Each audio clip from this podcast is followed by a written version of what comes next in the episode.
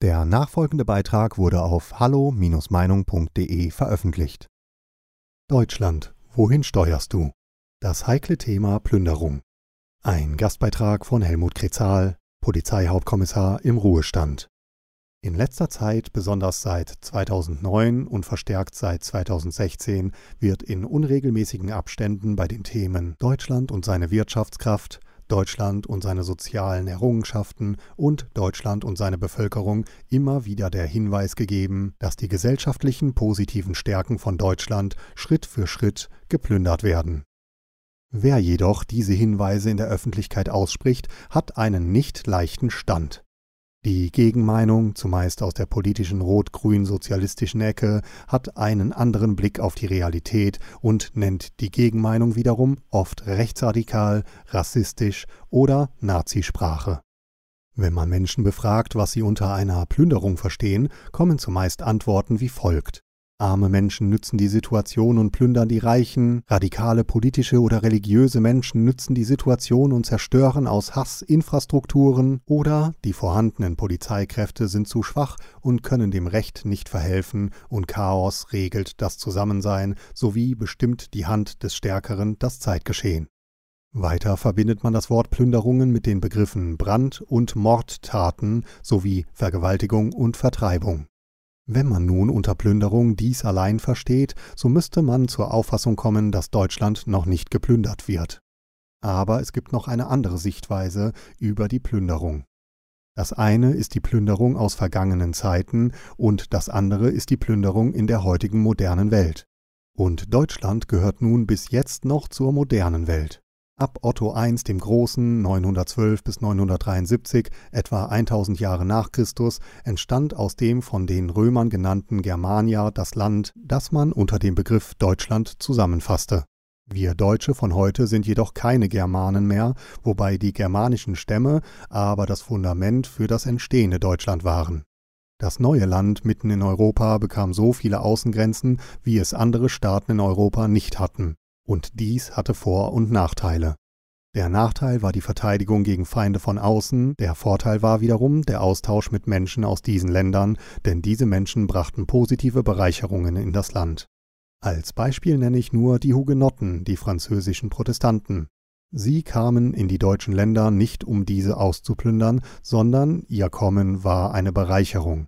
Sie brachten Bildung, medizinische Kenntnis, landwirtschaftlichen Fortschritt und Kultur in die deutschen Länder.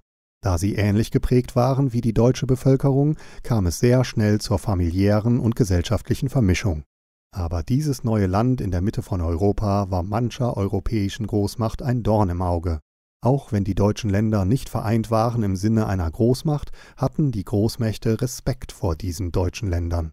Dies änderte sich, als 1618 der sogenannte Dreißigjährige Krieg begann.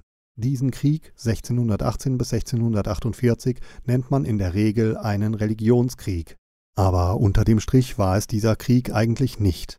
Es ging bei diesem Krieg nicht darum, ob Jesus Christus von Ewigkeit her Gott ist, wie der himmlische Vater und der Heilige Geist, sondern es ging unter dem Strich um Macht, finanzielle Bestrebungen und Einflussnahme. Und durch die Spaltung, die in diesen deutschen Ländern bestand, war das Land politisch und militärisch geschwächt. Und diese Schwäche erkannten damals einige europäische Mächte und griffen daher in diesem bürgerlichen, religiösen Krieg ein. Dies war das katholische Frankreich und das protestantische Schweden. Ohne deren militärische Eingriffe wäre der Krieg sehr schnell beendet gewesen und die Soldaten und Söldner der französischen und schwedischen Armee plünderten das deutsche Land und schonten nicht die deutsche Bevölkerung. Zu den Plünderungen gehörten Brand- und Mordtaten, Vergewaltigung, Folter und Vertreibung. Am Ende dieses Krieges lagen die deutschen Länder zerstört am Boden, Städte, die einmal eine Bedeutung hatten, hatten keine Bedeutung mehr, Landstriche waren verarmt und viele Regionen waren nicht mehr von Menschen bewohnt. Und nun der Sprung in die heutige Zeit. Das, was im Dreißigjährigen Krieg in Deutschland geschah, ereignet sich jetzt nicht in Deutschland. Und trotzdem kann ein deutscher Bürger, der seine Augen und seine Ohren vor der Realität nicht verschließt, feststellen, dass eine Plünderung in Deutschland geschieht. Hierzu einige Beispiele.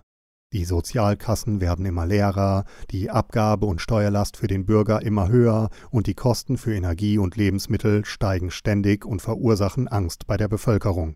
Ausländische Firmen werben mit Unterstützung ihrer jeweiligen Regierung deutsche Firmen ab, so dass die wirtschaftliche Leistung von Deutschland geschwächt wird.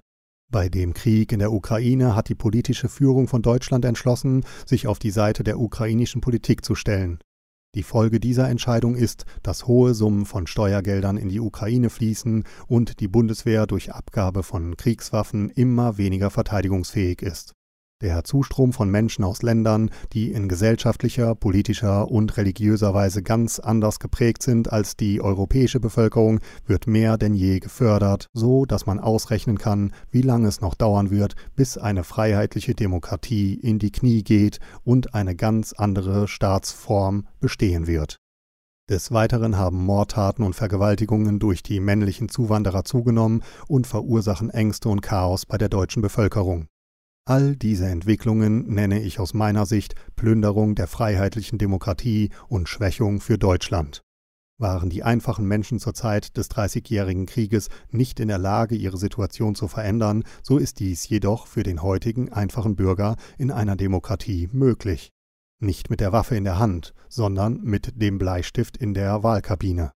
Er entscheidet, wo er sein Kreuz macht, denn nur hier hat der Bürger die Möglichkeit, Veränderungen herbeizuführen.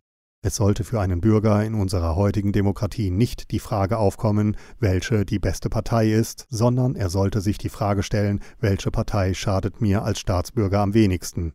Welche Partei schadet Deutschland am wenigsten? Ich persönlich erkenne jedoch, dass die Plünderungen zum Schaden der Bevölkerung, der Wirtschaft und der Bundesrepublik Deutschland weitergehen, da die politische Kraft, die sich dagegen stellt, zu klein ist und ein großer Teil der Bevölkerung in eine Gleichgültigkeit abgerutscht ist. Bei diesem Beitrag handelt es sich um die Meinung des Verfassers. Hallo Meinung ist überparteilich und lässt einen offenen Austausch unterschiedlichster Meinungen aus dem breiten demokratischen Spektrum zu.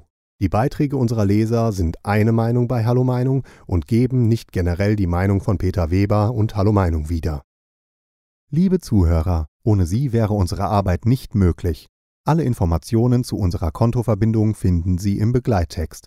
Herzlichen Dank für Ihre Unterstützung. Weitere Beiträge von Peter Weber und Hallo Meinung finden Sie in den sozialen Medien wie zum Beispiel YouTube und Facebook. Wir freuen uns auf Ihren Besuch.